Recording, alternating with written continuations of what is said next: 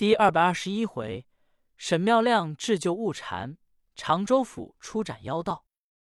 话说济公禅师听悟旦烧了圣教堂，这罗汉爷有未到先知，就说：“悟禅，你给我惹出一场魔火之灾，这也是天数当然。悟禅，你快走吧！你要再不听我的话，你不算是我徒弟。”悟禅听这话无法，不敢违背师傅。这才告辞，回九松山松泉寺，径自去了。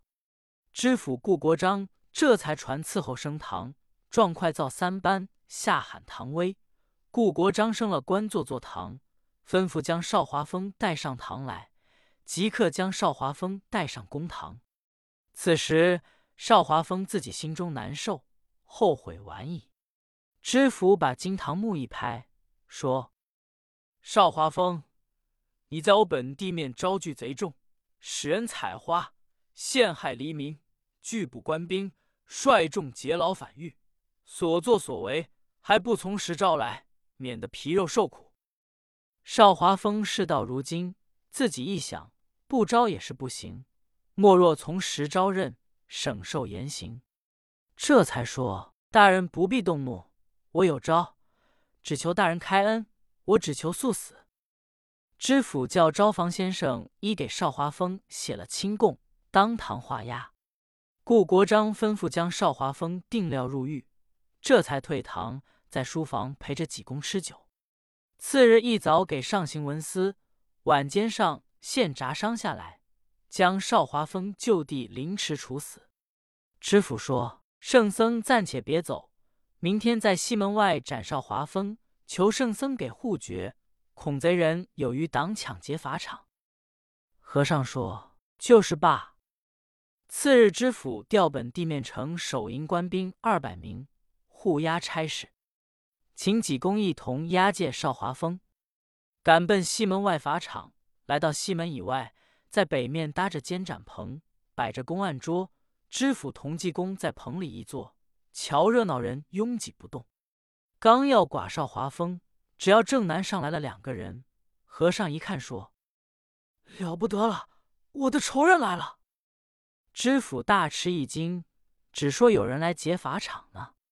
抬头一看，见来者两个人，头里走的这人头戴绿绫缎四棱巾，身穿绿绫缎摇氅，周身绣团花朵朵，足下白袜云履鞋，面如三秋古月，发如三冬雪，须赛九秋霜。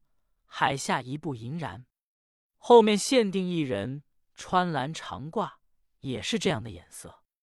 来者非是别人，头里是天河吊望杨明远，后面是桂林樵夫王九峰。书中交代，那天小悟禅把圣教堂放着火，他也跑了，沈妙亮也跑了。八魔下山，并没见着紫霞真人、凌空长老、卧云居上凌霄秀战一卦。说了不得了，众位弟兄赶紧回山。众人到了山上，一看烈焰腾空，凌霄赶紧用宝剑望空一指，立刻一阵暴雨，把火烧灭了。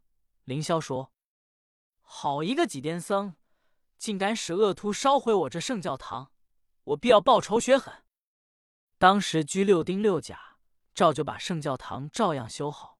今天凌霄。下山找祭奠和尚，天河吊叟杨明远，桂林樵夫王九峰说：“掌教大哥，不用你亲身前去，有事弟子服其劳，割鸡焉用牛刀，带我二人前去。”凌霄说：“你二人要去也好。”天河吊叟、桂林樵夫这才由万花山驾云下了山，方来到常州府，正赶上济公在法场护绝。济公一见。连忙上前说：“二位来了。”杨明远一看，说：“好癫僧，我来找你。”和尚说：“二位有什么事？把邵华峰杀了，你我到知府衙门去说。”杨明远说：“也可。”这才立时先把邵华峰剐完了。济公同杨明远二人连知府等一同回归常州府衙门，把杨明远让进花厅。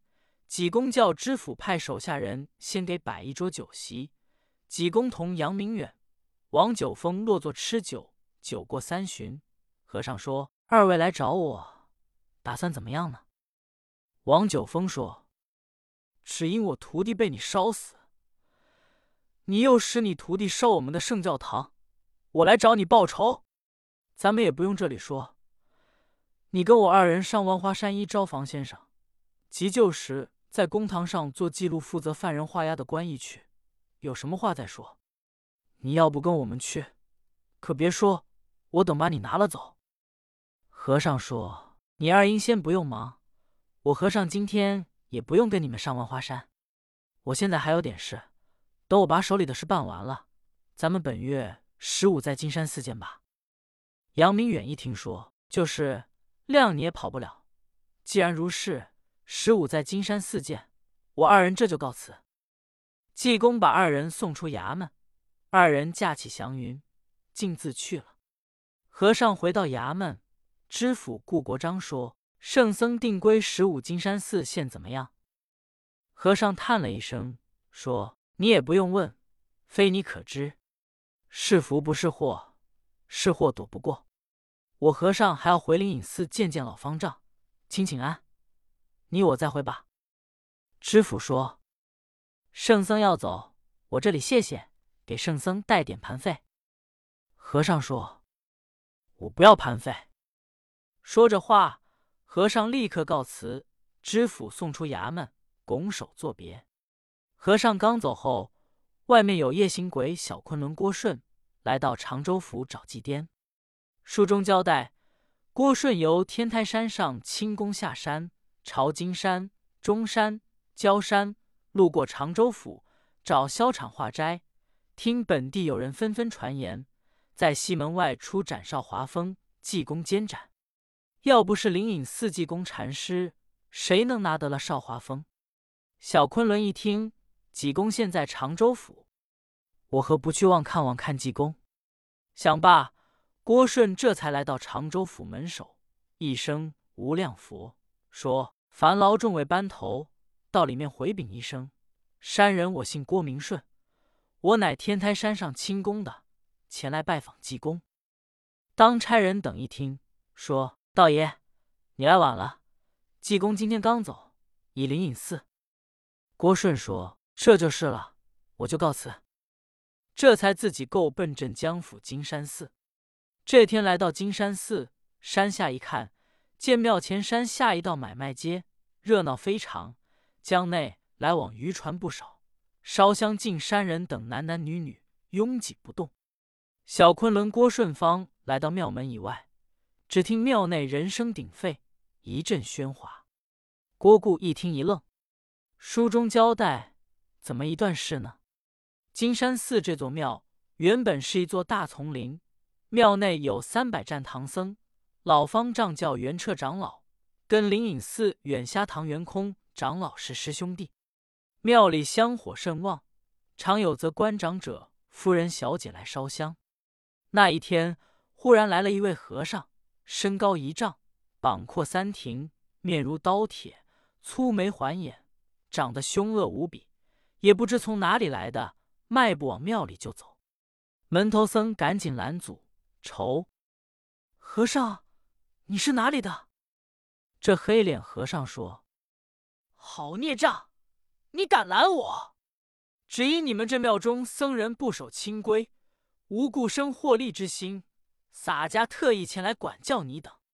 我乃万年永寿是也，你们这些东西该打。用手一指说：“给我打！”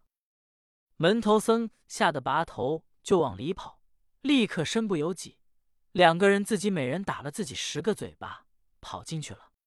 这和尚一直起奔大殿，用手一指，大殿门就开了。这僧人进去，就在佛爷头里供桌上一坐。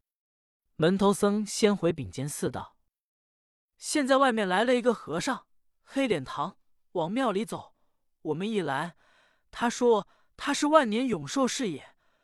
咱们庙里众僧不法该打，用手一指，我们不由得自己就打了自己十个嘴巴。他到大殿供桌上坐着了。”监寺僧人一听，来到外面一看。果然在大殿供桌上坐着一个和尚，黑脸膛，一双金睛突豹，监寺的说：“